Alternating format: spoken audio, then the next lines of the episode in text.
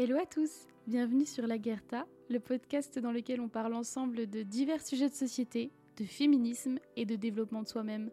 Je suis ravie de vous retrouver dans ce nouvel épisode.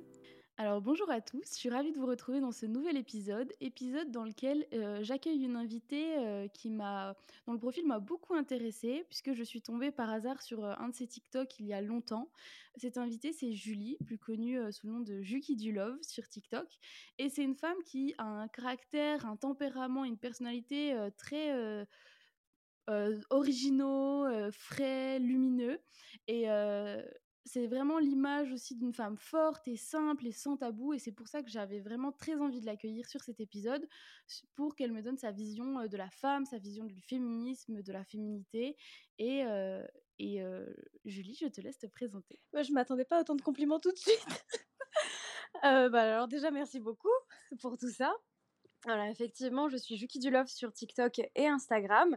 Euh, j'ai récemment quitté mon travail, en fait, je l'ai quitté euh, l'été dernier et je suis en train de faire les démarches pour pouvoir vivre des réseaux sociaux et partager toujours plus de contenu body positive, évidemment féministe, et partager mon expérience d'absolument tout ce que je peux toucher. Et justement, bah, moi j'étais tombée donc sur, sur ton contenu il y a un moment déjà. Je sais plus, je crois que c'est quand tu étais dans, dans, dans, en, poste dans l'auto-école. Et du coup, tu faisais, Tout à fait. bah, tu faisais des, des, vidéos. Et en fait, j'étais tombée sur une vidéo, tu faisais une réponse à un commentaire. Et après, il y avait pas mal de, de vidéos que tu faisais sur, tu sais, juste des petits pop-up dans le fil d'actualité où tu disais oh, c'est bien de s'accepter. Enfin, très, très courte et juste qui faisait du bien sur, sur le moment. Ouais, à l'époque, on n'avait pas, le... on n'avait pas les trois minutes. Donc, il fallait toujours que je sois très, très brève dans mes propos et donc très dynamique. Et généralement, c'est une idée autour de quelques phrases et, ça suffit vu que ça a pris. finalement, ça a fait mon personnage. Exactement. Et que en plus, ça t'oblige d'être rigoureuse et d'être percutant. Et du coup, ça marque directement, en fait. Quand Ah, c'est le truc sur lequel je bosse encore, en fait. c'est ce qu'il y a de plus dur c'est l'esprit de synthèse. Mais on fait, on fait un contenu dynamique pour qu'il marque l'esprit et, et, pour qu'il serve. Pour qu'il serve, euh, tu vois la vidéo une fois et puis tu vas y penser dans la journée et ça va te faire tilt dans ta vie. C'est le but. Et moi, c'est ce qui m'avait euh, un petit peu aussi, euh, parce que c'était le début où je m'étais inscrite sur TikTok et j'avais encore la vision, tu sais, de TikTok comme une plateforme juste de danse et un peu. Enfin, c'était pas trop mon truc. Et c'est dans ces premiers mois d'utilisation que je suis tombée sur ton profil et c'est aussi une des raisons qui m'a fait rester sur TikTok parce que je me suis rendu compte qu'il y avait aussi un contenu hyper euh, intéressant et que l'algorithme, une fois qu'il avait vu que tu aimais ça, il te reproposait ce type de contenu en fait. Ouais, exactement. En fait, c'est vraiment très français d'avoir des contenus plus en face à face presque, où ça parle beaucoup, alors que les Américains, on est plus effectivement toujours, même, même aujourd'hui, hein, même en 2023, on est toujours sur de la danse, quelque chose de, de beaucoup plus ludique. Les Français, ils aiment bien faire du ludo-éducatif. Enfin, moi, c'est comme ça que je le ressens parce que ça m'a amené, parce que j'ai moi-même, avant de m'y mettre, euh, commencé à suivre des personnes. J'ai jamais regardé de, danse sur TikTok. J'ai jamais passé devant aucune danse. Ça m'a tout de suite proposé des contenus de nanas qui font ce que je fais aujourd'hui, qui, qui parlent et qui te mettent une bonne claque dans la gueule. Mais finalement, ça fait du bien. Ah bah oui, totalement. Et du coup, comment ça s'est passé? Est-ce que tu as commencé à faire des vidéos et en fait, tu n'avais pas forcément en tête de parler spécifiquement, enfin d'être une sorte de figure féministe, body positiviste, etc. Ou est-ce que dès le début, tu t'es dit, c'est une plateforme qui va me permettre d'aider à ma petite échelle les gens et donc je veux faire ça en fait? J'aurais bien aimé avoir eu l'honneur de tout prévoir, mais non, ça m'est tombé dessus ça m'est tombé dessus. Moi, j'avais les premiers TikTok que j'ai fait, c'était des petites blagounettes, c'était pour envoyer aux copines. Je m'attendais pas à ce que ça prenne. Et en fait, le premier TikTok qui a vraiment explosé, qui a commencé à me faire diffuser et qui a fait qu'aujourd'hui aujourd'hui je suis Juki du Love, euh, c'est un contenu où j'ai raconté une anecdote d'un ancien ami de mon père qui avait eu des gestes euh, qui se rapprochent, on peut le dire aujourd'hui, du harcèlement sexuel. Et c'est là que j'ai compris qu'en fait, bah, malheureusement, j'en ai plein des comme ça. Et je veux en parler. Et je veux prévenir. Et je veux, je veux dire qu'on n'y est pour rien. Parce que tu sais, quand on est très jeune, malheureusement, on va, on, va, on va se faire culpabiliser. J'aurais peut-être pas dû porter ci, j'aurais peut-être pas dû lui sourire. Non, en fait, ton sourire, il y est pour rien. T'as juste eu à faire un port. Et ça s'est amené tout seul, en fait. J'ai même pas eu à, à forcer le sujet parce que c'est un sujet qui fait partie de ma vie, étant donné que je suis une femme. Et c'est venu tout seul. Le contenu, le sujet il est venu tout seul. J'aurais mmh. pu hein, faire des trucs toujours très légers, toujours parce que je fais aussi, tu sais, des petits make-up, des petites blagues. Parfois, je monte juste ma tenue, mais ma tenue, c'est n'importe quoi, donc c'est plus une vidéo humoristique. Mais finalement, ma vie, elle me rattrape toujours et j'ai toujours finalement envie de, de partager ce qui m'arrive pour que ça nous arrive plus, ou ça nous arrive le moins possible, ou au moins qu'on ait des outils pour réagir. Mmh et tu as ben, eu malheureusement ce cette expérience, est-ce que tu as d'autres expériences, euh, on va dire, euh, qui t'ont vraiment profondément marqué en tant que femme vis-à-vis de l'homme et qui t'ont permis, euh, malheureusement, de directement te rendre compte que on était encore à notre époque dans une société où on devait encore. Toujours, bien sûr, bien sûr, mais même très récemment. Mais c'est ça, c'est ça qui est triste, c'est-à-dire que je peux t'en sortir, je peux te sortir des trucs qui datent de 2016, comme je peux te sortir un truc qui date du mois dernier que j'ai partagé bah, il y a quelques semaines sur les réseaux sociaux d'un gars en qui j'avais confiance, qui était un ami, qui finalement a essayé de m'embrasser littéralement par la force en mettant son poing sur ma mâchoire pour que je décale, pour que ma, mon cou se décale en fait, pour que j'atteigne sa bouche. Et, on est en 2023. Et on est en 2023. Et, et ce, mec-là, c'était le stéréotype du nice guy euh, euh, complètement. Euh, enfin, qui fait pas peur, quoi. C'est pas. On n'est pas sur le cliché du bad boy qui va potentiellement être toxique, potentiellement te faire du mal. On est sur l'autre cliché. On est sur celui qui est tout gentil, qui est inoffensif, qui veut te montrer sa collection limite de Pokémon. Et finalement, il va quand même utiliser sa force d'homme bah, contre toi et pour essayer d'avoir ce qu'il veut. il a essayé une première fois, je l'ai repoussé, il a réessayé dans l'ascenseur. Et je te parle de ça, euh, on était déjà en 2023.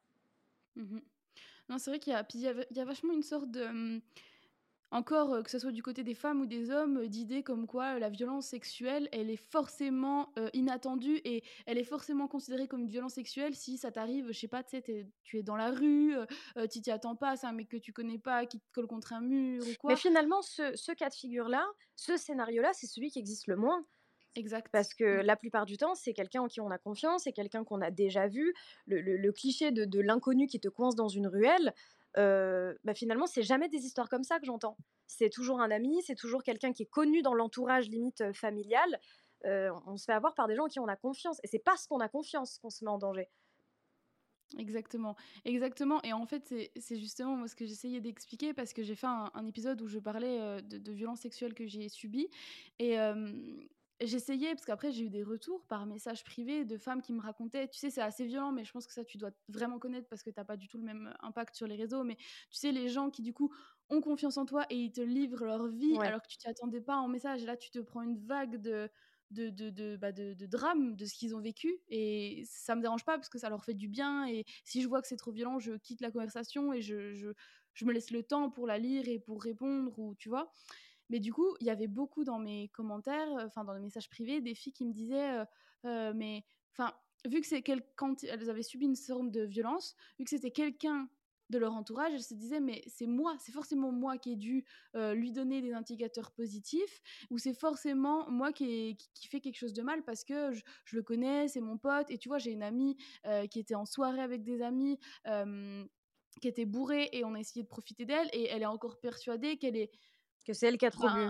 Exactement, qu'elle a trop bu ou qu'elle a dû faire des signaux à ce mec qui était son ami euh, depuis, euh, depuis longtemps et que du coup, dans la soirée, bourré, elle a dû lui faire des signaux et que bah, c'est pas de sa faute, le pauvre. Je lui fais des signaux, je suis sûre, c'est moi, tu vois. Et ce truc, c'est que quand on a confiance en la personne et qu'on a déjà une relation avec cette personne, on est persuadé encore plus qu'on y est pour quelque chose, tu vois. Et oui, parce qu'en tant que femme, on nous a appris qu'on leur devait quelque chose, mmh. malheureusement. Donc euh, moi, je me retrouve totalement dans ce que tu dis parce que jusqu'à peut-être l'année dernière ou non peut-être ouais, peut-être peut-être il y a deux ans, moi je culpabilisais encore de toutes les fois où je n'étais pas consentante et j'y suis quand même allée parce que je considérais que je leur devais, parce que j'étais peut-être allée, à mon sens, hein, trop loin dans la séduction, trop loin dans le flirt. Bon, bah maintenant, je vais pas les laisser comme ça, alors que j'ai plus du tout envie. Et finalement, mmh non, on est sur des agressions parce que j'en avais plus envie. J'ai quand même verbalisé le fait que j'en avais plus envie. Mais eux, et je dis eux parce que ça m'est vraiment pas arrivé qu'une seule fois malheureusement, m'ont fait comprendre que je leur devais. Et à ce moment-là, j'y croyais. Aujourd'hui, j'y crois plus. Hein. Aujourd'hui, c'est un pain dans la gueule direct. À partir du moment où je veux plus, je veux plus. Mais, mais alors, même si je suis au bord de tout, en disant même si on est tout nu de ce que tu veux, si je veux plus, à la seconde, je me rhabille. Parce que 2023, on s'excuse pas, on se justifie pas, t'as pas envie, tu te rhabilles, tu ne dois rien à personne. Mais je te dis ça comme si c'était évident. Euh, sauf qu'en fait, je l'ai appris là, là, je l'ai appris à ma vingtaine. Oui, puis ça allait pas parce que tu vois, moi j'avais fait avec les copines de ma sœur, tu sais, ma sœur elle a 4 ans de, plus de moins que moi. Et je me souviens une fois, on avait fait une soirée, elle avait invité ses copines, elle m'avait demandé si je pouvais venir, tu sais, le cliché un peu mes grandes sœurs, venir vers elle et tout. Et on avait parlé de sexualité. Et quand je voyais les clichés, mais parce qu'on leur a pas appris, qu'il y avait encore, c'est là que je me suis dit, parce que moi j'en parle, parce que moi j'ai pas de tabou et parce que euh, euh, pour moi ça commence. Enfin, j'essaie de déconstruire les trucs. J'ai l'impression que c'est partout pareil, mais en fait pas du tout. mais vraiment pas du tout. C'est hallucinant. Enfin, je sais pas parce que toi tu as quand même du coup un impact qui est assez important et donc je pense que tu as beaucoup de retours. Je sais pas si toi tu te rends ah compte. Ah bah moi symboliquement j'ai 300 000 petites sœurs. Hein, C'est-à-dire que ce que je me dis à moi-même, il faut que je le répète. pour, pour presque chaque abonné parce que bah ils voient pas tous les vidéos donc finalement, il faut toujours rappeler, il faut toujours répéter. Et ce qui, moi, aujourd'hui me paraît évident, il faut bien que je me garde en tête que c'est pas évident pour celle qui a 2-3 ans de moins que moi, ou juste celle qui a pas la même éducation, parce que c'est pas qu'une question d'âge, c'est une question de personnalité et d'éducation. Il y a, des trucs que aujourd'hui, ça, me semblerait, ça me semblerait impensable d'accepter. Bah quand même, il faut que je me rappelle que je l'ai accepté quand j'avais 16 ans. Donc, je dois prévenir celles qui ont 16 ans aujourd'hui. Mmh. Exactement. Et tu vois, il y a un truc qui est trop important que tu dis, et ça, je, je pense qu'il faut vraiment qu'on le rappelle aux gens sur le fait de rien devoir à l'autre. Ouais. C'est-à-dire que, tu vois, moi, j'étais au, au, lycée et bref, j'étais en relation avec mon premier amour, tout ça, ça se passait super bien. Et en fait, ça a commencé à plus aller et en parallèle j'avais le pion de mon lycée qui me draguait. Et je te jure que ça fait très film et ça fait très cliché mais c'était un pion qui était vraiment très beau. Euh, moi j'avais euh, je sais pas 16 ou 17 ans je me souviens plus. Le pion était très beau euh, je vais pas donner son nom mais tu vois vraiment les filles qui étaient au, lycée avec moi je pense qu'elles savent de qui je parle et il faisait que de me parler. Et tu vois il me parlait par messenger. Et moi j'étais dans une période ben quand t'es ado quoi. Enfin je sais pas il te parle déjà tu te sens honoré presque de ce hiérarchiquement ouais c'est un honneur. C'est tu pètes le game et puis en plus, tu vois, quand t'as des filles à côté qui sont, pardon, mais en sang sur lui, parce que forcément, il est beau, il représente quelque chose, il représente un cliché qu'on avec lequel on t'a nourri à travers pour l'alimenter, bien sûr. Exactement. Et ben du coup, je me disais, il m'a choisi moi. C'est moi, c'est à moi à qui il parle, c'est à moi euh, à qui il envoie des références musicales. En plus à l'époque, j'adorais Fauve et tout, donc il me parlait que de ça. Il savait très bien. Et euh, finalement, avec mon copain de l'époque, on a fini par rompre. Je, euh, tout le monde était persuadé que j'avais couché avec ce pion, et du coup, je me suis fait insulter, je me suis fait cracher dessus au sens physique dans les couloirs du lycée et tout, parce que tout le monde était persuadé que j'avais couché avec ce pion, ce qui était faux. Et je, le pion continue vraiment à me parler, machin, machin. Et un jour, il arrive chez moi par surprise, chez mes parents, hein, parce qu'ils savaient où j'habitais, avec des Ferrero Rocher et de, un fromage qui s'appelle la cancoyote, parce qu'il savait que, parce qu'en fait, j'étais très malade, j'étais pas allée en cours, puis surtout, j'avais, j'étais malade de, psychologiquement, tu sais, de me prendre toute cette haine et tout, j'étais en, en, PLS. Bien sûr, bien sûr. Et il arrive, tu sais, mais vraiment le cliché en chevalier servant. J'arrive chez toi avec les seules choses que tu arrives à manger, parce qu'en plus, par message, je lui avais dit que j'étais écœurée tout sauf de ça. Il arrive, et en fait, à ce moment-là, je me suis dit, j'avais envie de l'embrasser, mais j'avais pas envie d'aller plus loin, vraiment. Et en fait, je me suis dit, bah, je lui dois. Bah, il est venu, il est là alors que personne n'est là. Il m'a apporté du chocolat, du fromage. Et il est venu dans ma chambre. On a fini par un rapport sexuel. C'était le deuxième homme de ma vie avec qui j'ai eu des rapports euh, consentis, euh, enfin pseudo consentis. Et il est pas. En fait, dès qu'on a eu fini, je te jure, j'ai eu un dégoût, c'est-à-dire que son odeur corporelle m'a dégoûté. Vraiment, j'ai eu un rejet mais immense de tout ce qui s'était passé, et je me suis, je me suis rendu compte à l'instant où la, on c'était en train de finir que vraiment, j'avais pas du tout envie de ce rapport, que je m'étais forcée parce que je me sentais redevable, et il, est parti. Et en fait, c'est seulement là, il y a quelques mois, que je me suis rendu compte que ce rapport aussi, il était hyper malsain et, les gens se rendent pas compte euh, quand ils sont ce truc de hiérarchie c'est pas euh, enfin c'est pas des clichés, c'est vraiment ce truc de. Il y a quand même une sorte d'abus de pouvoir, tu vois. Et ça reste. Bah pour, pour moi, on est sur un prédateur. Après, euh, qu'il l'admette ou pas, euh, à partir du moment où euh, c'est ton pion, toi, tu es encore au lycée, même si tu es pubère, même si tu es. Pour moi, 17 ans, tu es encore. c'est pas péjoratif, mais tu es encore un bébé, quoi. 17 ans. Donc pour moi, on est sur un prédateur quand même. Oui. En plus qu'il soit allé chez toi, je suis même je suis pas sûre qu'il ait eu le droit, ne serait-ce que d'aller chez toi. Je pense qu'il avait déjà pas le droit. Je pense pas. Mais tu vois, euh, le truc, c'est que aussi, les, il y a ce truc de. Bah, les gens se rendent pas compte encore de l'impact que ça a. Tu vois, justement, je vois encore euh, tellement de, bah, de filles de, de, de l'âge de ma sœur, tu vois, qui ont 18 ans, qui sont fascinées par cette autorité et qui se. Enfin, parce que c'est pas de leur faute, tu vois, c'est parce qu'on leur a appris ça. Et du coup, elles se rendent pas compte que c'est pas consenti vraiment, en fait, qu'elles ont pas le recul nécessaire et que malheureusement, on leur a pas donné les, les clés pour qu'elles puissent avoir ce recul et se dire est-ce que je le veux vraiment ou est-ce que c'est toute la construction de femmes et la construction de pouvoir euh, qui a fait que euh, finalement je vais coucher avec parce que je me sens redevable, parce qu'il est au-dessus de moi, parce que je l'admire, parce que tu vois. C'est surtout c'est surtout parce qu'il est au-dessus de moi. Je suis pas sûre que tu avais une admiration particulière pour ce pion. C'est vraiment l'aspect hiérarchique de je suis l'élève, c'est un pion, il y a une y a une barrière, mais il y a une barrière qu'on qu'on s'amuse un petit peu à péter parce qu'à 17 ans, on a envie aussi un petit peu de provoquer, mais il y a pas de conséquences parce que encore comme comme tu l'as dit, tu n'avais pas envie d'aller au bout. Mhm.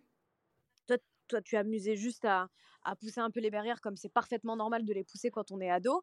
Heu, pour moi, c'est genre déjà, il m'a énervé. C'était à lui en toute bienveillance, de, de entre guillemets, te remettre à ta place, toi d'élève, lui de pion. Et il aurait très bien pu être bienveillant et à la limite t'apporter de la soupe ou je sais pas, euh, sans. Est-ce que tu admets que c'est de la manipulation aujourd'hui? Alors aujourd'hui, je l'admets, mais j'ai encore un peu de mal, je vais pas te mentir. Et je pense que tu vois, c'est aussi pour ça que j'avais envie d'en parler parce que c'est aussi un truc où on se dit.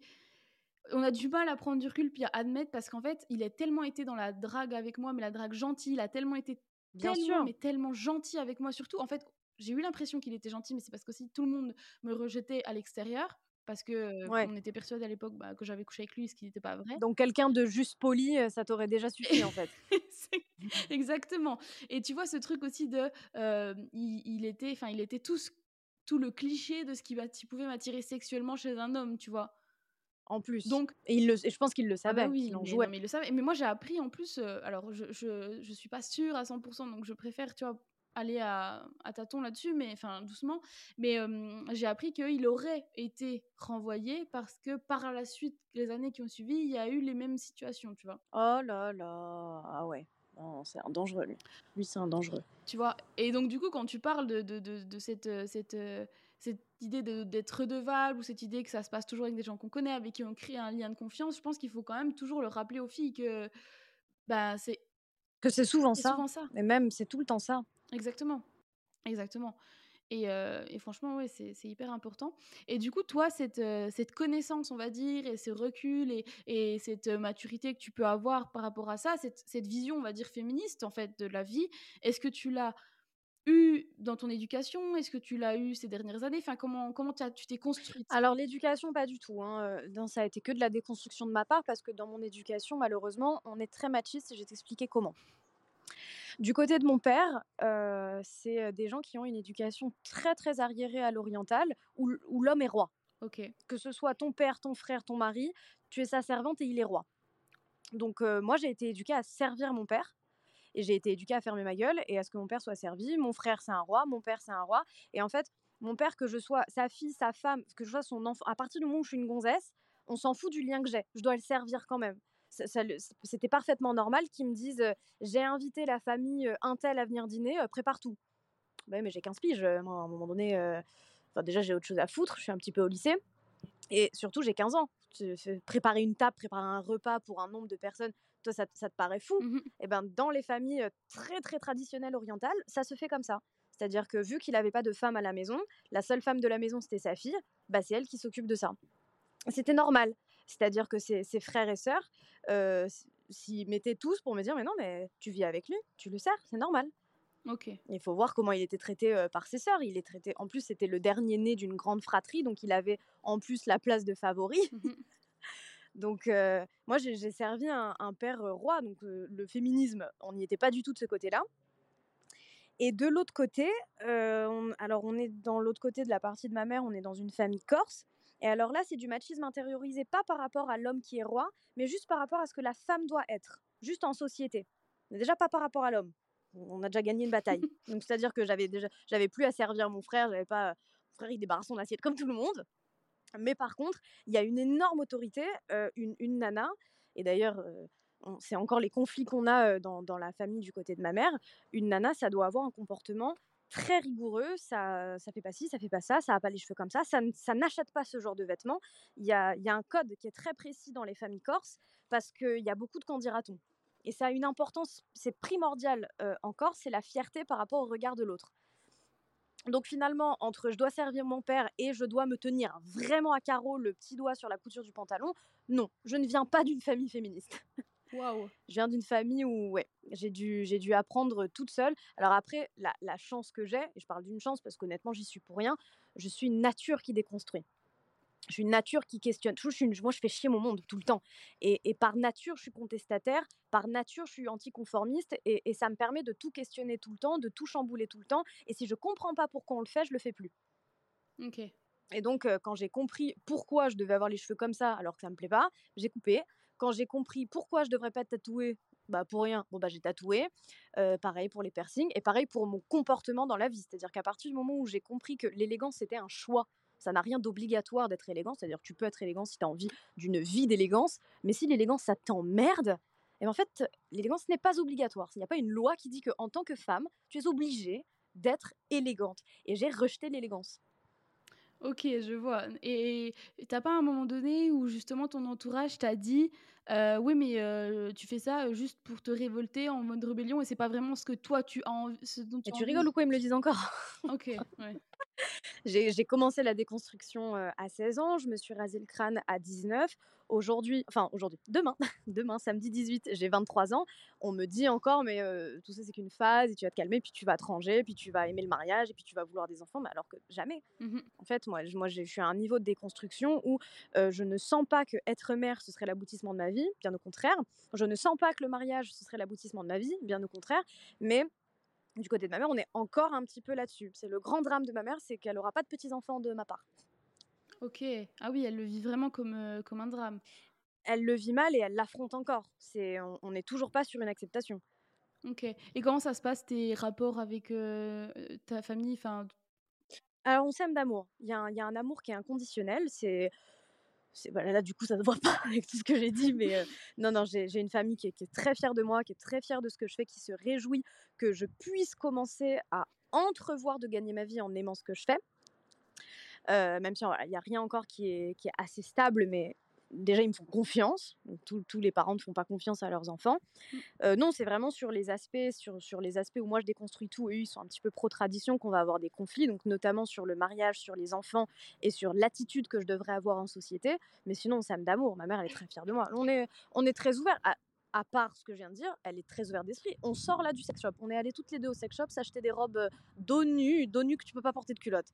Incroyable. Donc elle est, elle est, elle est très ouverte d'esprit, ma mère. C'est oui. Mais elle le sera toujours moins que moi parce qu'on vient pas de la même génération et ça c'est une limite qu'il faut accepter. Je mmh. Je pourrais pas tout déconstruire à coup de marteau, tu vois ce que je veux dire? Il y a des trucs où je dois accepter que bah elle a quand même 50 ans.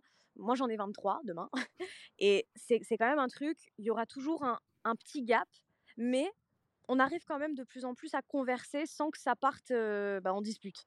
Et c'est déjà, c'est déjà une énorme bataille. Ça veut dire qu'elle écoute et que moi aussi. Et c'est là qu'on peut commencer à débattre. C'est quand on accepte les propos de l'autre. On ne se demande pas d'être d'accord ou quoi, mais débattre, c'est comprendre le point de vue de l'autre. Et après, on s'en fait un avis, on s'en fait pas un avis. Exactement. Mmh. Mais c'est déjà une grande chance de pouvoir, euh, malgré ces différences qui sont quand même assez énormes, d'arriver à communiquer, vous écouter et vous aimer. Voilà, exactement. Et avec ma famille, c'est possible. Donc c'est pour ça que finalement, ils sont pas si toxiques que ça. Et enfin, il y en a, si, mais je les fréquente plus, mais le socle, tu sais, le socle de ma famille, ma mère, sa mère, sa sœur et mon frère, tu sais, le socle le, plus intime, en fait, ils sont très sains, ils sont, on est quand même dans l'écoute, on est quand même dans la communication. Donc, ça ne peut pas, quand il y a de la communication, ça ne peut pas être toxique. Il y aura toujours un, un gap, mais tant qu'on communique et qu'on s'aime, bien sûr, et qu'on s'aime dans la famille, c'est sain, ça reste sain. Ah ouais, et c'est déjà. Après, les disputes, ça fait partie de la famille. Hein. Exactement. Mais c'est déjà une grande chance de pouvoir, malgré ces différences qui sont quand même assez énormes, d'arriver à communiquer, vous écouter et vous aimer. Franchement. Ça s'est fait, ça s'est fait petit à petit. Je suis pas arrivée dans, dans, une famille où on, où on discute l'autorité tout le temps. Bon, quand ils ont compris à qui ils avaient affaire, ils se sont dit bon, on va, on va écouter deux secondes ce qu'elle a à dire. Cette petite, de toute évidence, elle est très en colère. Et du coup, ça va mieux.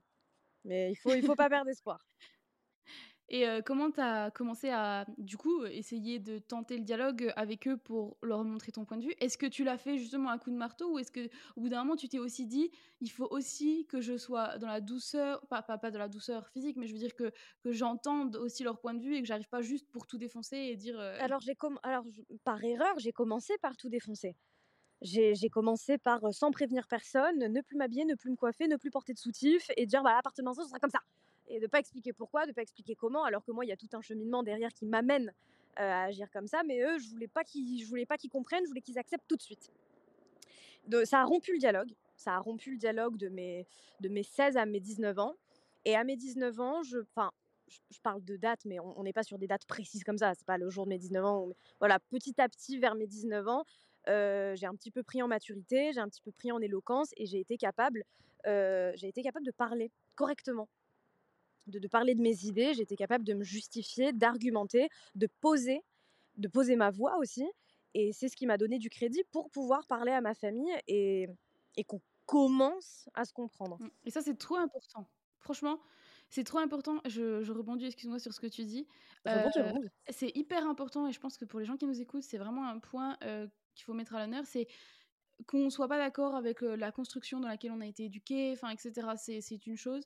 Mais franchement, vous n'aurez jamais autant de crédit que lorsque vous arriverez à vous poser et à accepter d'en parler avec des arguments solides, calmement. Parce calmement, bien sûr. parce que celui qui crie, en fait, on l'entend plus tellement il crie. On l'entend. Et on veut pas l'entendre. On veut pas l'entendre, celui qui crie.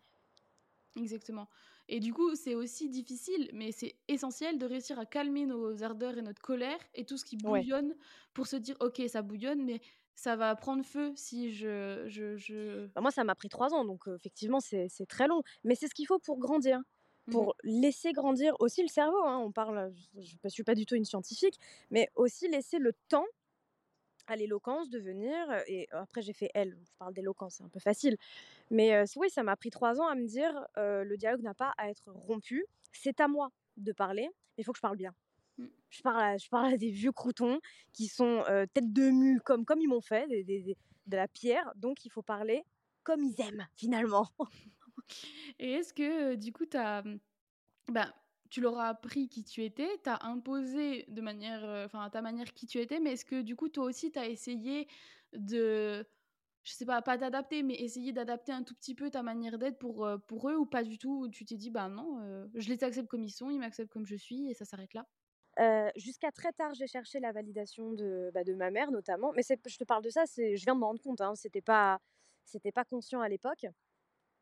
pour, pour te donner un exemple, bon, qui est un peu bizarre, mais tu vas, ça, va, ça va bien nous faire comprendre le truc. Moi, je veux être presque intégralement recouvert de tatouages. J'ai compris que c'était moi. moi. Je me vois déjà comme quelqu'un de tatoué jusqu'au bout, alors que j'ai que huit petits tatouages. Mais c'est comme ça que je me vois dans ma tête. Et le seul but de ma vie, c'est d'atteindre l'image mentale que je me fais de moi-même. Donc, je serais très tatouée, etc. Mais à l'époque, j'étais capable de montrer des tatouages que ma mère pouvait apprécier, qui ne me plaisaient pas moi, mais comme ça, je m'étais dit, bon, il y a un compromis entre, comme ça, je suis tatouée, bah, j'ai ce que je veux, moi, je veux être ancrée de partout. Mais si elle aime les designs, bah, elle m'acceptera en tant que sa fille. Je te dis ça, c'était pur inconscient. Jamais je me suis dit que j'allais me faire abandonner par ma mère, mais en fait, le cerveau, il pense comme ça. Et donc, bah, pendant très longtemps, j'ai mis un temps fou avant de faire ce que je voulais de mes cheveux. J'ai mis un temps fou avant de comprendre que j'aimais pas tant que ça les vêtements. J'ai mis un temps fou à comprendre que bah, les designs que je lui montrais, j'aime vraiment pas du tout. Tu sais, je lui montrais des tatouages que les mamans peuvent aimer, des, papillons, les fleurs, les cœurs. Les... Et est-ce que j'ai une gueule à aimer les papillons, les fleurs et les cœurs? Sans déconner. C'est très loin de ton tatouage sur les doigts. C'est très hein. loin de ce que je... parce qu'aujourd'hui, je ne cherche plus sa validation. mais je l'ai cherché, mais pendant, mais pendant bah, j'allais dire un temps infini, pas du tout, j'ai que 20 ans. Mais ouais, c'est finalement pas si évident que ça. J'ai cherché la validation de ma famille dans mon attitude, dans mon... il fallait que je fasse honneur à l'éducation que j'avais. et j'ai été dans des fringues qui me plaisent pas et dans des coupes qui me plaisent pas, mais pendant bah, les 20 premières années de ma vie. Mmh Ouais, je, je vois. Et d'ailleurs, question, j'ai vu donc que tu t'étais fait recouvrir le bras et les doigts. j'ai pas capté, enfin, j'ai pas fait attention, mais j'y pense là. Est-ce que dessous, tu avais déjà des tatouages que justement tu as fait? Non, ok. Non, non, heureusement, j'ai jamais fait aucun des tatouages que j'ai montré à ma mère dans l'espoir que ça lui plaise. Parce qu'en fait, heureusement, j'ai déconstruit le truc avant, quoi. Et je me suis dit, moi, écoute, même si, elle, même si je corresponds plus du tout à ses critères physiques, elle monte, elle descend, ça reste ma mère. Donc elle m'aimera quand même. Mmh même si je lui plais plus du tout, elle m'aimera quand même. C'est sûr.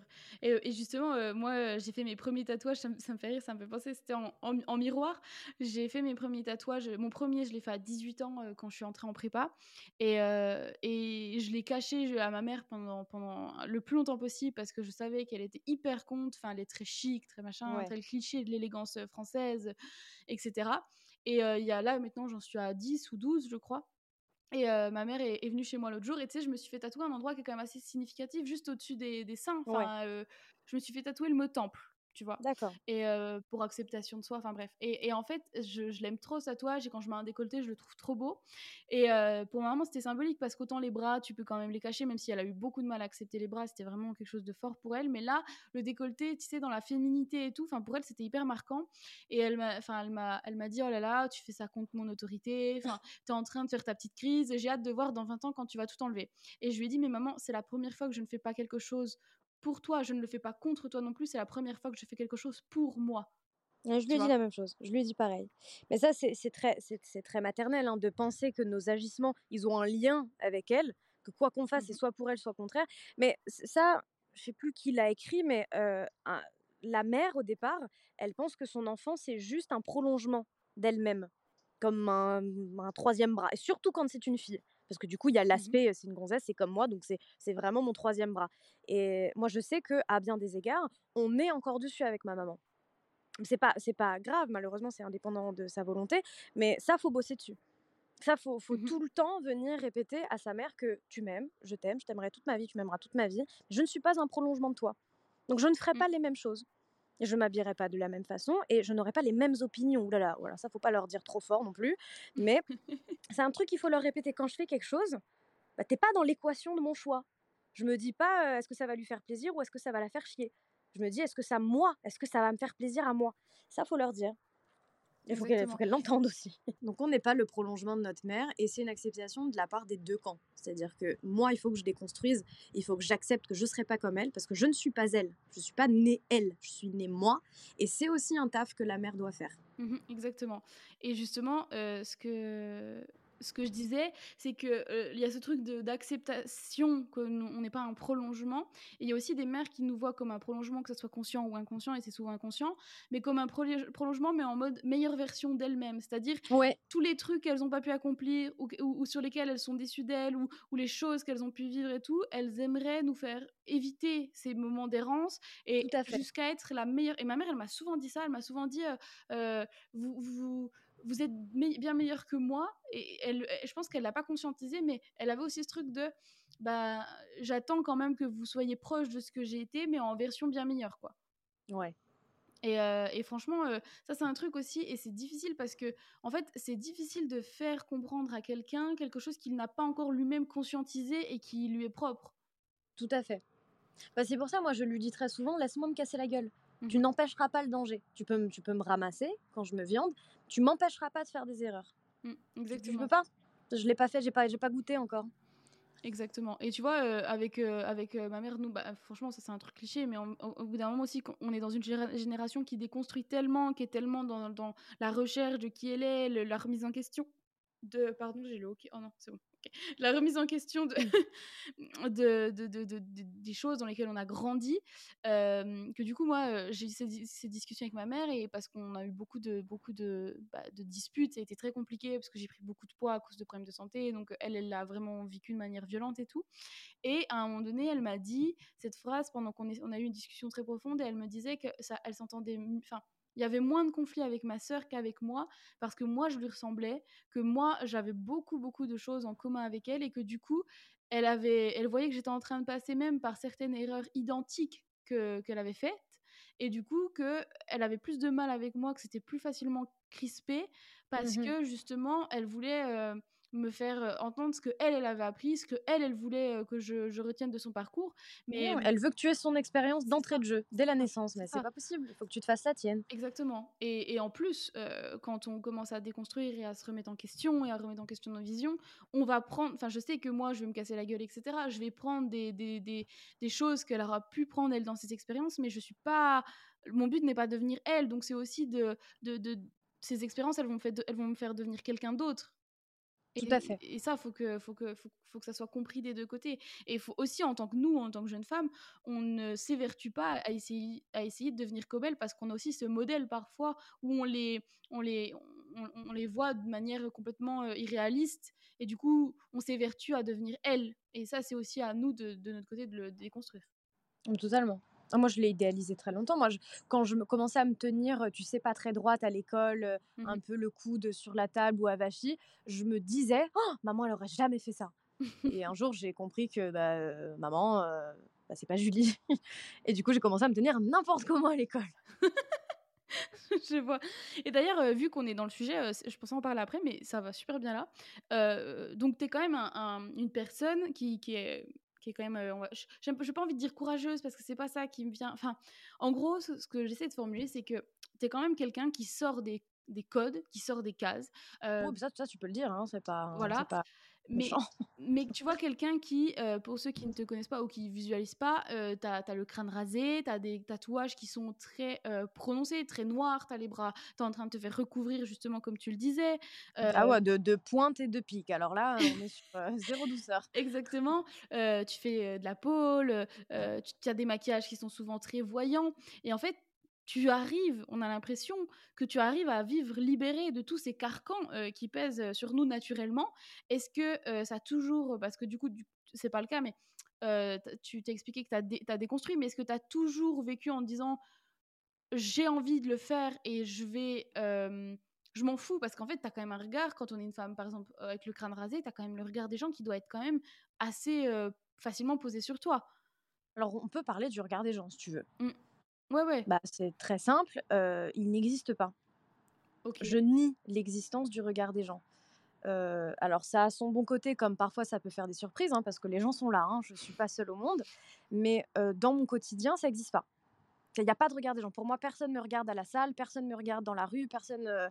Bon, à part les rares fois où je me suis fait suivre, mais bon, cas extrême.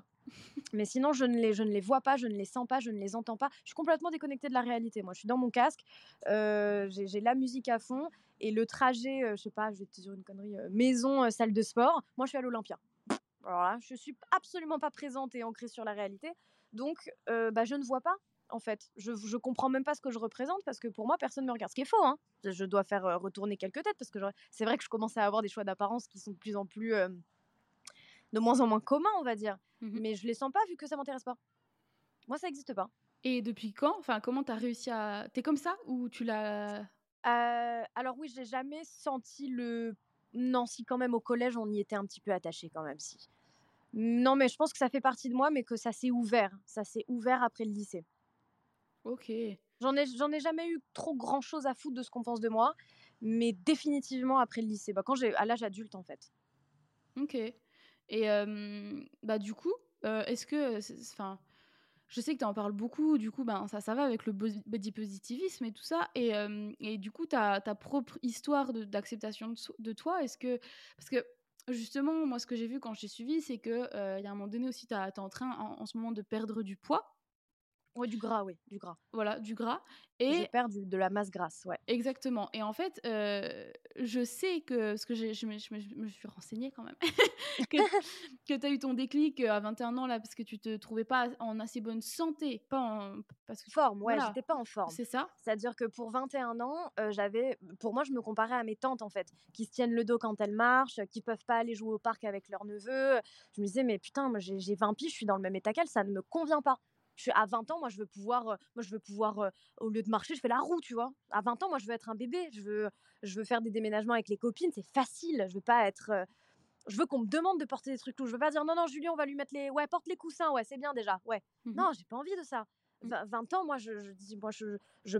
après c'est mon idéalisation de mmh, de la jeunesse, mais pour moi, on doit être en forme olympique. Pour moi, on doit avoir une, une vitalité, une vivacité à la vingtaine que si je l'ai pas maintenant, mais quand est-ce que je l'ai? Jamais Parce que ça va pas aller en s'arrangeant. C'est 30 ans, 40 ans, euh, je vais avoir les premières gueules de bois, je vais avoir les premières, le premier nerf sciatique qui va coincer. Si je suis pas en forme à ma vingtaine, mais j'ai chié ma vie mmh. dès maintenant. Donc ouais, c'est ça, ça a été ça le déclic. Ça a été de me rendre compte à quel point mon quotidien était anormalement difficile pour l'âge que j'avais. Ok, ouais, je vois. Et du coup, justement, bah là, ce qu'on remarque quand même euh, dans tes commentaires, ce que je trouve en fouillant, c'est qu'il y a quand même cette phrase de félicitations comme si vraiment, en fait, on félicite une femme quand elle perd du poids, quoi. Vraiment, c'est comme si c'était l'objectif à atteindre. bravo, tu perds du poids. Comment Alors, comment t'as fait? Je peux l'entendre parce qu'il y a beaucoup de femmes bah, qui ont du mal avec leur apparence physique. J'en fais partie. Je veux pas cracher dessus. Ou évidemment, il n'y a, y a, pas de souci là-dessus. Il y a pas de débat. Mais il y a quand même ce truc de bravo, tu as perdu du poids. C'est l'objectif à atteindre. Et qu'est-ce que, comment tu le vis ça? Comment Parce que tu es quand même vachement sur le body positivisme. On t'a aussi connu parce que tu réussissais à montrer aux filles, mais vous avez un poignet, des poignées d'amour, on s'en fout, habillez-vous comme vous voulez et tout. Donc comment tu vis du coup ça? Alors, il y a des commentaires que je bloque. Hein. Il y, a des commentaires qui sont vraiment uniquement sur, sur l'aspect visuel. Alors, bon, selon comment c'est dit, ça peut passer, mais je veux bien qu'on comprenne que tu peux me féliciter de mon déclic, tu peux me féliciter de m'être rendu compte que j'étais pas en forme, mais par contre, me féliciter d'avoir changé mon apparence physique alors que ça n'en était pas le but. Alors, bien sûr, ça découle. Hein. je veux dire, quand tu fais attention à toi, tu, tu atteins naturellement ton poids de forme, c'est le corps que tu es censé avoir. Le surplus part tout seul, j'ai envie de te dire. Mais donc on mmh peut me féliciter du déclic que j'ai eu, on peut me féliciter du mental que j'ai eu, mais par contre, juste me féliciter d'être passé d'un corps à un autre, ça, c'est des commentaires que je bloque. Parce que j'accepte pas qu'on diabolise mon corps d'avant. Mon corps d'avant, je l'avais déjà visuellement accepté, moi j'avais déjà plus rien à dire là-dessus. Ça m'avait déjà gavé toutes ces histoires de complexes et de machin. Moi je t'ai dit, je déconstruis. Donc j'avais déconstruit, je, je complexais plus de mon ventre, je complexais plus de ma masse grasse en fait. Visuellement, je complexais plus de ma masse grasse. Mais force est de constater que monter des escaliers, c'est pas censé être difficile à 20 ans. C'est ça qui me dérangeait. Mais visuellement, moi, j'ai toujours été archi dans la séduction, archi dans le flirt, masse grasse ou pas masse grasse. J'ai pas changé ma personnalité, j'ai pas changé l'amour que j'avais de mon corps. C'est parce que j'aimais mon corps que j'ai voulu l'honorer en le remettant en forme. Parce qu'il méritait d'être en mmh forme. Et comment t'as mmh, as fait parce qu'il y a quand même ce truc, tu dis que tu as déconstruit, ça t'a permis d'accepter ce qui peut être dans notre société visualisé comme des complexes sur le, la, graisse, en fait, le gras. Ouais, la graisse. Et en fait, comment tu as fait? Parce qu'il y a quand même un pas, enfin, il y a un, un, fossé entre déconstruire, en avoir conscience et mettre en, en, pratique. Comment tu as fait vraiment? Des modèles. Des modèles. C'est-à-dire qu'au lieu de suivre éternellement des Kendall Jenner, des Emrata, des, gens qui, n'ont ni ma morphologie, ni mon hygiène de vie, ni rien du tout, j'ai d'abord demandé qu'est-ce que mes yeux aiment? Parce qu'au final, il y a, quelque chose d'objectif. Ouais, Emrata et Kendall Jenner sont très belles, mais est-ce qu'elles sont mon type? Bon, Je parle pas d'attirance sexuelle, hein, je suis hétéro, mais d'attirance, est-ce que c'est à ça que je veux ressembler? Et finalement, en me demandant ce à quoi mes yeux aspiraient, je me suis rendu compte que eh ben, j'aime bien euh, les volumes, en fait, mmh finalement.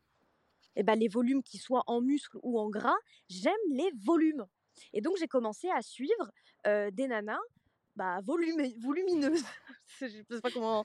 Oui, des nanas avec, avec du volume. Et je me suis dit, mais putain, c'est même pas par féminisme que je dis elles sont belles, c'est mes yeux. C'est mes yeux les trouvent sincèrement belles. C'est-à-dire, tu sais, il y a des nanas, elles disent, ah là là, t'es magnifique. Mais on, est sur, on est sur de la sororité. C'est-à-dire qu'en en fait, elles pensent pas du tout que t'es belle, mais elles veulent être bienveillantes, elles veulent te dire, ah là là, t'es magnifique, c'est trop belle. Moi, c'était même pas ça, c'était sincèrement, je les trouvais belles dans leur volume. Et ensuite, j'ai regardé des tableaux. En fait, j'ai des tableaux chez moi. Euh, c'est ma mère, hein, j'habite chez ma mère. Donc, il y a des tableaux chez ma maman de nana, mais qui, ont, qui sont tout en volupté. Et je te parle de volume de gras. C'est des volumes de, c'est des volumes de masse grasse. Et ces tableaux-là, j'y trouve sublimes. Ces tableaux-là, je veux partir avec quand j'aurai mon appart. Donc, à un moment donné, c'est bien que finalement, visuellement, si on enlève le carcan de la société, qui est une, la société grossophobe, je te l'apprends pas. Si on enlève, si on enlève ce carcan, bah moi, mes yeux, bah, la masse grasse, ça me dérange pas.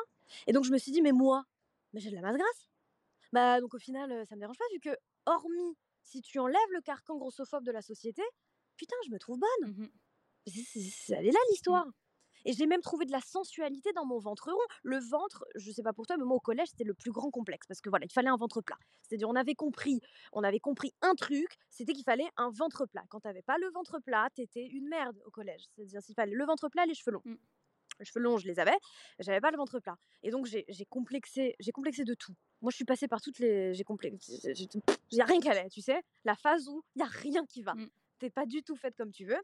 Et finalement, je me suis trouvée sensuelle avec la forme ronde en forme de poire, tu sais, que la, même la cambrure en fait de mon ventre. Mmh. Et ça, ça a été grâce au modèle. J'ai changé de modèle. Alors, il a fallu d'abord que je me demande à moi, sans modèle, qu'est-ce que peut aimer mes yeux Donc il faut mettre vraiment à part la société. Et ça, c'est long. Hein. J'ai pas fait ça en une soirée. J'imagine. Non, non, c'est très long parce que es, la société, tu nais dedans, tu vis dedans, tu es au quotidien dedans, tu peux jamais, jamais vraiment, euh, tu peux jamais vraiment être en dehors. Donc c'est de la déconstruction, c'est de la déconstruction qui n'est jamais finie d'ailleurs. Mmh c'est une bataille qui est jamais gagnée. Ah ben non, tu vois ce que la je veux preuve, Là, justement, j'écoutais une vidéo de Louise Aubry. Je sais pas si tu vois ce que, qui c'est, je pense que oui. qui s'appelle My Better Self sur les réseaux et qui a fait une vidéo sur justement le retour de la minceur. On voit bien là, je l'avais pas suivi, mais que les, les, les Kardashians ont, je crois, retiré leur prothèse ou j'en sais rien. Enfin bref, elles, ont, elles sont revenues à quelque chose de très mince du jour au lendemain un petit peu. Et du coup, elle expliquait dans sa vidéo que malheureusement, en tant que modèle qui, bah, malheureusement qui influence énormément de jeunes femmes, et ben ce retour à une minceur, voire une maigreur qui n'est pas naturelle, qui est forcée par la chirurgie, par tout ça, va aussi influencer à nouveau les codes, les critères de beauté et de mode qui étaient. Euh Ça va faire une nouvelle génération de, de, jeunes femmes complexées. Exactement et infonctionnel. Exactement, exactement. Et en fait, ça, c'était, enfin, elle expliquait que tu sais, il y a eu un retour de, enfin, au niveau de la mode aux années 2000, au pantalon taille basse, au, au ouais. pantalon taille basse qui, qui, ne peut aller que Konana extrêmement mince. Exactement, exactement. Et donc du coup, ben, ce retour vient forcément aussi avec le retour de, de la minceur, voire de la maigreur à la Kate Moss de l'époque. Et, et, justement, et moi dans cette, cette vidéo, Louise Aubry, elle expliquait que euh, Kate Moss, je crois, avait dit une citation qui disait "On est bien que quand on est mec, ou il n'y a rien de mieux que la maigreur", ou je sais plus quoi. J'avais jamais entendu. Ah bah super. tu vois. Et du coup, bah ça passerait pas. Hein. Si elle l'avait dit, si elle l'avait dit aujourd'hui, ça passerait. Ah bah ça, ça passerait pas, ça passerait pas. Mais n'empêche que ça va quand même à nous nouveau remettre, enfin cette maigreur des gardiens, remuer le truc alors qu'il était en train, la marmite était en train d'être mélangée un peu. Ouais, ouais, non, mais ce sera jamais fini. C'est un combat qui n'est jamais terminé. Franchement, je suis totalement d'accord avec toi. Et, et du coup, c'est pour ça que le combat doit se faire personnellement avec vous-même et pas. et, et, en dehors, en dehors de la société et de tout ce qu'on voit. Exactement, exactement. Et ça, c'est franchement ton, ton conseil de changer son, ton, ton regard, ce que toi tu aimes. C'est hyper intéressant. J'y avais jamais jamais pensé, tu vois, parce que sur TikTok, je tombais sur pas mal de comptes de jeunes femmes euh, bah, rondes et que je trouvais magnifiques. Et en fait, je me suis surprise à les trouver belles parce que j'ai grandi avec le truc de me dire, j'adorais, tu sais, je suivais même à l'époque, parce que du coup, ma mère avait un, culte un peu de la, de la minceur, enfin, pas un peu, avait un culte de la minceur. Et moi, j'ai été à l'inverse de, de c'est-à-dire, j'étais entre guillemets dans les codes tout, tout, mon collège, tout, enfin surtout tout mon lycée, très euh, mince, pas de ventre du tout, les hanches un peu marquées, enfin machin. Et ça a été l'inverse, c'est-à-dire que à, mes 22 ans, 21 ans, j'ai pris du poids parce que je suis tombée malade. Et j'ai pris beaucoup, beaucoup de poids. Et c'est maintenant que j'ai du ventre et maintenant que j'ai des cuisses, des bras, etc. Et donc, j'ai été en admiration pour un corps mince toute ma vie. Et là, je me suis surprise à me dire, mais en fait, je trouve ça joli. Et donc, c'est difficile de me rendre compte que, ben, tu sais, en fait, j'aimais que ce qu'on m'a fait aimer, tu vois? Ben c'est ça, ben c'est parfaitement légitime, mais tu parles de ta mère, moi je peux parler de la mienne. On est totalement dans un culte de la minceur, mais parce que, parce que les canons n'étaient pas les mêmes aussi. C'est-à-dire que elle, elle a grandi avec Kate Moss, nous, on a grandi avec Nicki Minaj. Donc déjà, on n'a pas le même rapport à la beauté. Nous, on a grandi avec des nanas qui ont quand même beaucoup plus de shape. Alors des shapes tout à fait anormales, hein, qu'on se le dise, mmh. mais des shapes quand même. Mmh tu vois ce que je veux dire? Donc, donc déjà, ouais, il faut, il faut jamais demander les goûts intergénérationnels, ça, ça fonctionne mmh pas. Mais je vois totalement. Mais c'est pour ça que c'est intéressant. En fait, moi, je vais te donner un exemple tout con. Est-ce que tu connais le dessin animé? Regarde la connerie que je vais te sortir. Le dessin animé Touka et Bertie. Non, pas du tout. Bon, c'est pas grave je te fais rapidement, mais non, mais te dérange pas, je vais t'expliquer rapidement. C'est deux oiseaux, enfin deux oiseaux anthropomorphes, c'est des têtes d'oiseaux, mais c'est des corps, euh, des corps humains. Dans une société, c'est totalement euh, anthropomorphique, ça parle et tout, elles ont des mains, elles ont cinq doigts et tout. Et, et, et Touka, Touka qui est un toucan, elle est représentée avec un, un petit ventre. Mais alors un petit ventre, que, ce qui est même pas body positive, c'est un petit ventre qu'elle a juste été dessiné comme ça. Il y a même pas de, c'est pas un sujet dans le dessin animé. Tu vois, c'est juste, elle est designée comme ça. Et j'ai trouvé ça sublime sur elle. et en fait, je me dit, mais comment il me fait kiffer ce, ce petit bide là il est, il est beau. Il, il est pas beau de féminisme et de body positive. Il est juste beau. Il, je l'ai juste trouvé mmh beau. Et, et c'est quand j'ai compris que j'avais le même, et ben, j'ai commencé à kiffer mon ventre. Alors paradoxalement, maintenant, je suis en train de le perdre. c'est vrai, c'est vrai. Mais c'est pas grave, mais j'accueille, mais c'est pas grave, j'accueille le changement. C'est aussi ça l'acceptation, c'est c'est accueillir le changement. C'est-à-dire que là maintenant j'ai une nouvelle hygiène de vie. Fatalement, je perds du gras, je fais du muscle. j'ai largement profité de, du corps que j'avais volumineux de masse grasse, bah là je suis en train de perdre la masse grasse et je vais accueillir un, un nouveau corps volumineux de masse musculaire. Bon, en attendant, je suis en entre-deux où j'ai plus de gras, j'ai plus de muscle. J'ai juste, j'ai juste plus rien. Pour l'instant, c'est juste un peu tout vide, mais on garde espoir, on mange des protéines. Ouais, non, mais je suis d'accord. Enfin, je comprends. Surtout, en fait, c'est vraiment ça, c'est accepter les différentes versions de toi, parce que dans tous les cas, que ce soit du gras ou pas, parce que là, on est sur l'idée du poids, mais dans tous les cas, il va y avoir mille versions de toi. Je veux dire, quand on va vieillir, qu'on va avoir des rides de, de, de, de, de telle marque du corps, bah, tout, tout ce que je vais vivre, ça va faire vivre à mon corps en fait. Mon corps, il va raconter l'histoire de ma vie. Donc, donc autant, autant l'accepter tout de suite. Ça changera tout le temps, tout le temps, tout le temps. Mon, mon physique, ma personne, ce sera pas figé, ni dans la masse grasse, ni dans la masse musculaire, ni dans, comme tu dis, l'aspect le, tendu de la peau, parce qu'à un moment donné, bah, ça va péter. Et c'est ça qui est mmh cool. Parce que ça va, ça va péter, il faut quand même arriver, il faut quand même vivre longtemps avant que ça pète. Mais c'est un honneur d'être idée. Vous avez vu que depuis combien de temps je suis là, là? Moi, j'en ai fait des vertes et des pas mûres, moi, dans la vie. C'est ça être mmh. idée. Mais c'est être sur le terrain depuis hyper longtemps. Mais quel mmh. honneur.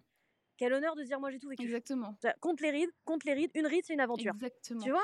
Exactement. Et j'aime trop cette vision-là. Une ride, c'est une aventure. J'avais vu, euh, je sais plus où, enfin, franchement, je peux pas citer la source, je sais plus qui, qui disait que euh, elle s'était détachée des codes de la société bah, en, aimant en fait ce qui elle était vraiment, et que euh, sa ride du lion ou sa, sa ride de coin d'élève, c'était tous les sourires qu'elle avait eu.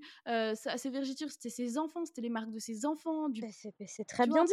C'est on ça se voit sur le corps. On a vécu, ça moi, moi, bah, de toute façon, moi j'aime les tatouages, donc mmh. forcément j'aime l'idée de, de, de quand tu vis, bah, le, le, corps vit avec toi. Donc, ouais, je vais, je vais lui faire vivre. Je l'emmène avec moi, en fait. Mmh. Hein. De toute façon, j'ai pas le choix.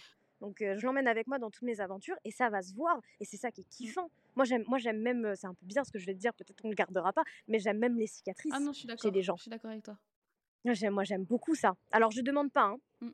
Je demande pas d'où ça vient par pudeur parce que parfois ça peut être un peu touchy, mais, euh, mais visuellement, pour moi, c'est un kiff. C'est un corps qui a vécu. Je sais pas ce qu'il a vécu, je veux pas savoir, mais il a vécu. Non, je suis d'accord. Je suis d'accord. Et puis c'est un corps qui a su être solide parce que peu importe qu'il a vécu, que ce soit beau ou moche, il est là. Il est, il est, il y a une cicatrice, mais il est là devant moi. C'est ça. Il est pas, il est encore là. C'est encore un véhicule de vie. C'est encore un transporteur d'âme. Et, et, et, franchement, rien que pour ça, c'est admirable. Exactement. Non, non, je suis tout à fait d'accord. Et puis en plus, il y a ce truc de, de tu sais, quand euh, quand tu vois les gens comme ça, tu, en fait, on sait très cliché, mais en fait, quand toi tu vas trouver quelqu'un beau, par exemple, je sais pas, une fille, un mec, euh, tu vas le trouver beau aussi parce qu'il a cette petite marque euh, sur la joue qui. Ouais, c'est lui. Ça, ça, ça, le représente lui. C'est que, c'est que C'est ça. Et, lui, paradoxalement, il va le détester ce truc. Ouais. Et, c'est souvent ça, tu vois, un nez, un truc, enfin des dents, euh, du bonheur, quoi. Souvent, ça va être un complexe, mais parce que c'est la différence. Et en fait, bah, c'est tellement intéressant, cette différence. Mais exactement. Non, c'est super. c'est chaque petite connerie comme ça qui nous rend unique. Et en fait, bah, le, le truc, c'est que nous, on se scrute au détail. C'est pour ça qu'on va dire, oh là là, j'aime pas si j'aime pas ça, j'ai un grain de beauté sur le pif et tout, ça me saoule. Mais ce qu'on oublie, c'est que l'autre, l'autre avec un grand A, l'autre, l'extérieur, mais il nous voit comme un tout. Il ne voit pas le petit détail qui casse les couilles à que nous, c'est parce qu'on a le miroir consistant à la maison. Mmh.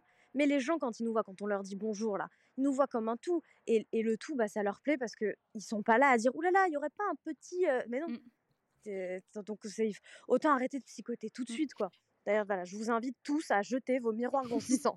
et d'ailleurs, si l'autre remarque ton petit truc que toi t'as vu, c'est parce que l'autre. Ça peut lui plaire. Et puis aussi, parce que certains, si quelqu'un va critiquer ton petit truc que personne ne voit sauf lui, ah c'est parce que c'est aussi un miroir. Tu lui renvoies ses, propres insécurités. Tu, il va projeter sur toi tout ce qu'il aime pas chez lui. Et franchement, c'est ça. Tout à fait. C'est-à-dire que moi, je vais l'accepter, mais vu que lui, il n'accepte pas le sien, bah, il supporte pas que moi j'accepte le mien. Mais attends, mais attends, tu veux un exemple? Alors là, j'ai un exemple, j'ai un truc. On, on, sort, on sort de, tu sais, je t'ai dit là tout à l'heure. Là, d'ailleurs, j'ai failli être en retard pour notre rendez-vous. On sort de, du sex shop avec ma maman tout à l'heure. Là, vraiment, il n'y a pas plus frais. Donc, comme je t'ai dit, on a acheté des robes et tout. Demain, c'est mon anniversaire. Je veux une robe d'eau nu, machin. J'essaye. Et il y a une nana qui est à peu près un petit peu plus âgée que ma mère qui sort d'une cabine et qui demande à ma mère qui est assise en attendant que je fasse mes essayages à moi, qui lui dit Bonjour, est-ce que vous pouvez me donner honnêtement votre avis? Mmh Et ma mère, elle lui dit Bah, pourquoi vous mettez une robe moulante alors que vous avez du ventre? Tu sais, là, je me suis mis la main sur le, le- le front et j'ai fait maman, qu'est-ce qu'elle a pas sorti encore celle-là comme connerie? Et tu sais, mais au moment où la nana lui a demandé son avis, j'ai dit déjà, déjà, elle fait une connerie. Mais moi, je, moi, je peux pas me mêler de ça. C'est, enfin, c'est, c'est pas mon dialogue, c'est pas mon chapitre. Et à la seconde, parce que, et pourquoi? Parce qu'en fait, ce que ma mère n'a toujours pas compris du haut de ses 50 ans, c'est que c'est pas parce que elle, elle a un souci avec son bide et que du coup, par son, euh, voilà, supporte pas qu'il soit moulé. euh, pour elle, avoir un ventre, ça veut dire ne pas avoir le droit aux vêtements moulants. Et ben, elle considère que personne d'autre n'a le droit potentiellement d'aimer son ventre tel qu'il est et de vouloir quand même porter une robe Mhm. moulante. Donc on est, on est exactement sur la notion de transfert. Bon, moi, j'ai pas réagi. Hein. Alors là, moi, si j'avais réagi, ce serait parti en, en pugilat. Donc, euh, mieux vaut que je réagisse pas quand elle fait des boulettes comme ça, mais parce que elle en fait encore. Et puis, t'es pas sa mère, quoi. Mais- Enfin, Et, et puis, mais ouais, c'est pas. Démerdez-vous, laissez-moi essayer mes trucs euh, dans mon coin. Et, et finalement, d'ailleurs, euh, la nana, je suis contente parce qu'elle a quand même acheté la robe qui lui moulait le ventre. Et dans la voiture, en aval, j'ai dit à maman, mais tu sais, parce qu'elle m'en a reparlé, hein, Mhm. parce que ma mère, elle était persuadée d'avoir raison. Tu as vu, elle l'a acheté quand même, la robe et tout. et je lui dis, oui, parce qu'il n'y a que toi qui, qui, qui a un problème avec son ventre. Peut-être qu'elle, elle le kiffe. Peut-être que son mari, le soir, il lui dit, écoute, ma chérie, ton, ton petit ventre, là, il me, il me fait un effet. Peut-être qu'il lui dit, non, mais, que, non, mais qu'est-ce qu'on en sait? Non, mais oui. on n'est pas. Et de toute évidence, si elle, elle, sait, si elle, elle a essayé la robe, elle- il y, a un- il y a trois miroirs dans la cabine. Tu crois qu'elle n'a pas vu que le ventre il est moulé? C'est bien, c'est bien que ça lui, ça la dérange pas. Enfin, je veux dire, il y a trois miroirs dans la cabine. Elle a vu que son ventre était moulé dans la robe. C'est bien que ça lui plaît. Mm. Donc, qu'est-ce que tu vas aller lui dire? Enfin, bon. Après, moi, je suis pas pour demander euh, les avis. C'est pas, un- c'est un truc que je fais pas. C'est un truc. Je sais pas si tu as remarqué dans mon contenu. Jamais je dis, dites-moi ce que vous en pensez. euh, euh, Est-ce que je fais ça ou ça? Non, ja- jamais de ma vie je demande l'avis à l'autre. Mhm. Et puis les autres te le donnent bien assez naturellement sans même que tu Déjà. tu vois là j'ai posté parce que euh, le, le truc le, le podcast ça fait depuis mai dernier que, que je l'ai il commence à vraiment prendre de l'ampleur mais je sais très bien pertinemment que si je veux qu'il grossisse aussi il faut que j'en fasse une certaine communication sur les réseaux sociaux et moi j'ai du mal Bien parce sûr. que justement je voulais un podcast pour ne pas me montrer et juste qu'on m'entende et qu'on m'écoute parce que quand on regarde les gens on les écoute moins et, euh, et Ouais. du coup euh, bah, je me suis dit bon faut quand même que je le fasse puis je sais que j'ai des choses que j'ai envie de dire j'ai envie de partager mais j'ai trop du mal avec mon, mon retour caméra et l'autre jour je me dis vas-y je me lance je fais un truc et pour me donner une forme de contenance et je le dis dans, le, dans la vidéo du TikTok je dis pour me donner une contenance Ouais. je fais ma routine soin en même temps tu vois comme ça je dis ce que j'ai à dire et en même temps, je me dis, vas-y, c'est pas grave, je, je regarde pas mon retour. Je le poste, euh, je vois qu'il fait réagir beaucoup de femmes parce que je parlais justement de, de, d'un- de, de ma boss qui avait dit qu'elle trouvait que les hommes vieillissaient beaucoup mieux que les femmes. Enfin bref, un truc qui m'a, qui m'a un peu. Pas du tout. C'est parce qu'on ne laisse pas vieillir les femmes. Exactement, bah, c'est les hommes. exactement ce que je disais dans, le- dans, le, dans le truc. Et justement, en plus, au début de, ma vidéo, je dis que euh, je me bloque à faire des TikTok parce que je ne suis pas en accord avec mon image, que j'ai du mal avec mon acceptation propre, mais que je vais quand même le faire. Et là, je parle de, de, de ce, de ce truc. Et j'ai une femme. Bah bravo déjà. Parce que là, t'es sortie de ta zone de confort. Non, quand même, ça peut, tu peux être fier de toi quand Euh, même. C'était dur. Ben, j'en ai pas, re- j'en ai refait un depuis, mais j'ai du mal. Je sais que j'ai, je, je me fais des petites piles de sujets, mais je me dis vas-y, il faut que je prenne le courage de le faire là. Est-ce que j'ai envie? Mais petit à petit, petit à petit. euh, Tu sais, on est jeune, hein, on a le temps de progresser. C'est déjà super. Exact. Merci. Et du coup, je, je, là, je regarde, je sais pas, c'était ce matin ou quoi, je vois un commentaire d'une femme qui me dit euh, Tu es très jolie, euh, parce que je dis du coup que j'ai du mal. Et juste après, elle me dit un truc du style euh, Tu serais, enfin, tu es très jolie, mais euh, ne t'inquiète pas, tu serais encore plus belle si tu allais voir un coiffeur, un peu de maquillage, un peu de Oh, machin. Euh, ça, ça tirait super bien. Ça va. Attends, elle m'a dit un truc du style Ça va révolutionner ta vie. Attends, elle m'a dit Oui, c'est ça. Oh la m'a vache. dit PS, tu es très jolie, un peu de maquillage et une jolie coiffure pour te mettre en valeur. Trois petits points. Va voir des coiffeurs. Voilà, ils, Elle a fait un ça, ils vont changer ta vie. Non mais et du coup, C'est parce qu'ils ont dû changer la sienne, parce qu'elle doit considérer qu'une femme, ça doit pas se présenter au monde sans un petit peu de, de make-up euh, effet naturel, euh, make-up no make-up, euh, bonne mine. Voilà, clean girl. Et vu que elle, elle, elle est comme ça, elle se dit, bah ouais, tu, tu dois être comme ça aussi. On est exactement sur le transfert. Mais que ce soit le maquillage ou un petit peu de ventre, on est sur du transfert. exactement. On est sur le même exemple. Exactement. Donc dans tous les cas, les gens ne vous regardent, enfin s'ils vous regardent et qu'ils sont comme ça avec vous, c'est parce qu'ils font un transfert. Ou en plus, dans l'autre cas, c'est que on est tellement, c'est comme sur la plage, on est tellement obnubilé par nos propres euh, complexes que du coup les autres on les regarde pas en fait. On, Bah oui. on ne voit que les nôtres, on ne pense qu'aux nôtres. Tu es en train de parler à une autre femme en maillot de bain sur la plage, tu es en train de rentrer ton ventre, tu es en train de, de, de te retenir droite, et du coup, tu es tellement bloqué sur ton, ta propre apparence, le reflet que tu envoies à l'autre, que tu fais pas du tout gaffe à elle, en fait. Enfin, Bah oui, sauf qu'elle, elle fait pareil, donc personne fait gaffe à personne ça. au final. Donc en fait, raison de plus de t'en foutre, quoi. Bah. Et justement, est-ce que tu as d'autres, heu, pendant qu'on y est, heu, petits conseils? Parce qu'on parlait justement heu, du fait que tu te sois rasé la tête et ça pour moi c'est un acte, je sais que c'est pas pour moi c'est trop fort. Enfin, c'est justement tu arrives à comme tu dis, toi tu t'en fous parce que tu vis comme s'il y avait personne autour, mais moi c'est un peu un idéal vers lequel j'essaye de tendre, de me dire: «Mais si j'ai envie de faire ça, je le fais» et du coup, est-ce que tu as des conseils pour vraiment réussir à s'en foutre quoi? Bah, c'est beaucoup de boulot, mais ouais, c'est nier l'existence des autres, hein, il y a pas de secret. Mmh mh. C'est en fait que les autres ne prennent plus une place dans les choix qu'on peut faire dans la vie. Parce que de toutes les façons, il y a toujours des gens, ça je t'apprends pas, hein, il y a toujours des gens à qui ça plaira, des gens à qui ça plaît pas, et il y a des gens à qui ton essence, elle plaira pas de base. Pas forcément ce que tu fais, mais il y a des choses, il y a, en fait, il y a des gens, ce que tu es, ça leur conviendra pas. Mmh Bah alors quoi que tu fasses. Donc autant faire juste. Moi en fait, ce que j'aime bien dire aux copines, j'ai rien compris à la vie. J'ai rien compris à la vie. Le seul truc que j'ai compris, c'est que j'avais des émotions. Et c'est le seul truc qui m'intéresse, c'est de me faire toujours susciter des émotions. C'est trouver le moyen de me faire sécréter de la dopamine et de l'endorphine tout le temps. Enfin, par des moyens bien sûr euh, pas dangereux pour la santé. On s'est compris. À partir du moment où j'ai compris qu'il y avait des émotions et que je pouvais me les faire sécréter hormonalement, mais c'est le seul but de ma vie. À partir du moment où j'arrive à les faire sécréter sans porter atteinte à autrui, c'est tout ce que j'ai besoin de comprendre. Mmh Donc je ne fais que des choses qui me rendent heureuse. Ça me rend heureux, ça fait pas de mal aux autres, je le fais. Oui, mais tu vas être moche. Ouais, mais aux yeux de qui? On en a rien à foutre. On en a rien à foutre au final. Je ne cherche tout. C'est en fait, j'ai envie de dire, c'est tous les jours mon anniversaire. La seule chose que je cherche à faire au quotidien, c'est me rendre heureuse, sans porter atteinte à autrui. Si vraiment ton kiff, c'est de, je sais pas, de shooter dans des petits chats, bon, ok. On va voir une psy, on va faire quelque chose. Mais normalement, ce qui rend heureux les gens, euh, ça fait pas trop de mal aux autres. Mm. À part les haters. ça, c'est encore un autre problème. non, c'est le seul conseil que je peux donner. Trouve ce qui te rend heureux et fais-le. Et fais-le. Et répète-le, mais tous les jours s'il le faut. On en a rien à foutre. Le regard des autres, vraiment, il faut que ça prenne une, il faut que ça prenne une micro-place. En fait, il faut que ça prenne juste assez de place pour, pour rester civilisé, en fait, pour garder un peu de civisme. Mais c'est max, quoi. Grand max. Et puis pour pouvoir te remettre en question, enfin, bien dans la bienveillance, mais pour pouvoir te dire, bah, ça me permet d'évoluer, de, de me remettre en question, d'aller vers quelque chose de, d'avoir un échange constructif en fait, c'est tout. Pas plus. Voilà. C'est le, le seul truc qui, ben, moi, qui, je fonctionne que comme ça, c'est trouve ce qui te rend heureux et fais-le. Trouve ce qui te fait sécréter ces putains d'hormones de plaisir et de bonheur. Mhm. Expérimente. Ah oui, oui, bah oui, expérimente, c'est sûr. C'est sûr. Non, franchement, c'est c'est trop intéressant. Je vois que l'heure tourne et que ça fait déjà une que je te j'accapare ton, ton, Putain, je l'ai pas. Bah ouais. Moi pas non plus, j'ai pas vu, c'est que je vois et je me dis waouh. J'ai l'impression que j'ai répondu à aucune question. Ah si, ah non, si, si, c'était très. Franchement. si, il y, a des- il y a quelques Ah non, je te réponses. jure, très, franchement, c'était trop cool. Et c'était très cool d'avoir euh, euh, cet échange franc, libre. Franchement, ça, c'est frais, c'est frais. Et en fait, c'est ça aussi que je trouve, et c'est pour ça que je voulais t'accueillir, c'est que je trouve vraiment que ton contenu, et je te dis pas ça pour te saucer ou quoi, mais je trouve que c'est frais, vraiment. Ben, ça me fait très plaisir. J'adore tout ce qui est frais. C'est croquant, c'est comme un poivron. Je... tu m'as attrapé. Tu m'as attrapé, tu m'as eu.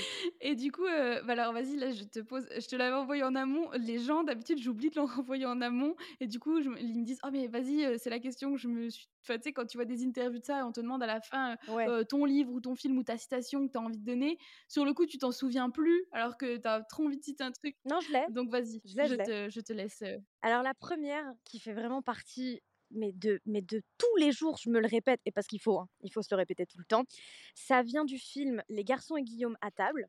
C'est la scène où la grand-mère parle à Guillaume et elle lui dit, elle, lui donne un surnom que j'ai oublié, mais le plus important, c'est ce qu'elle lui dit, c'est on ne s'excuse jamais, on ne se justifie pas.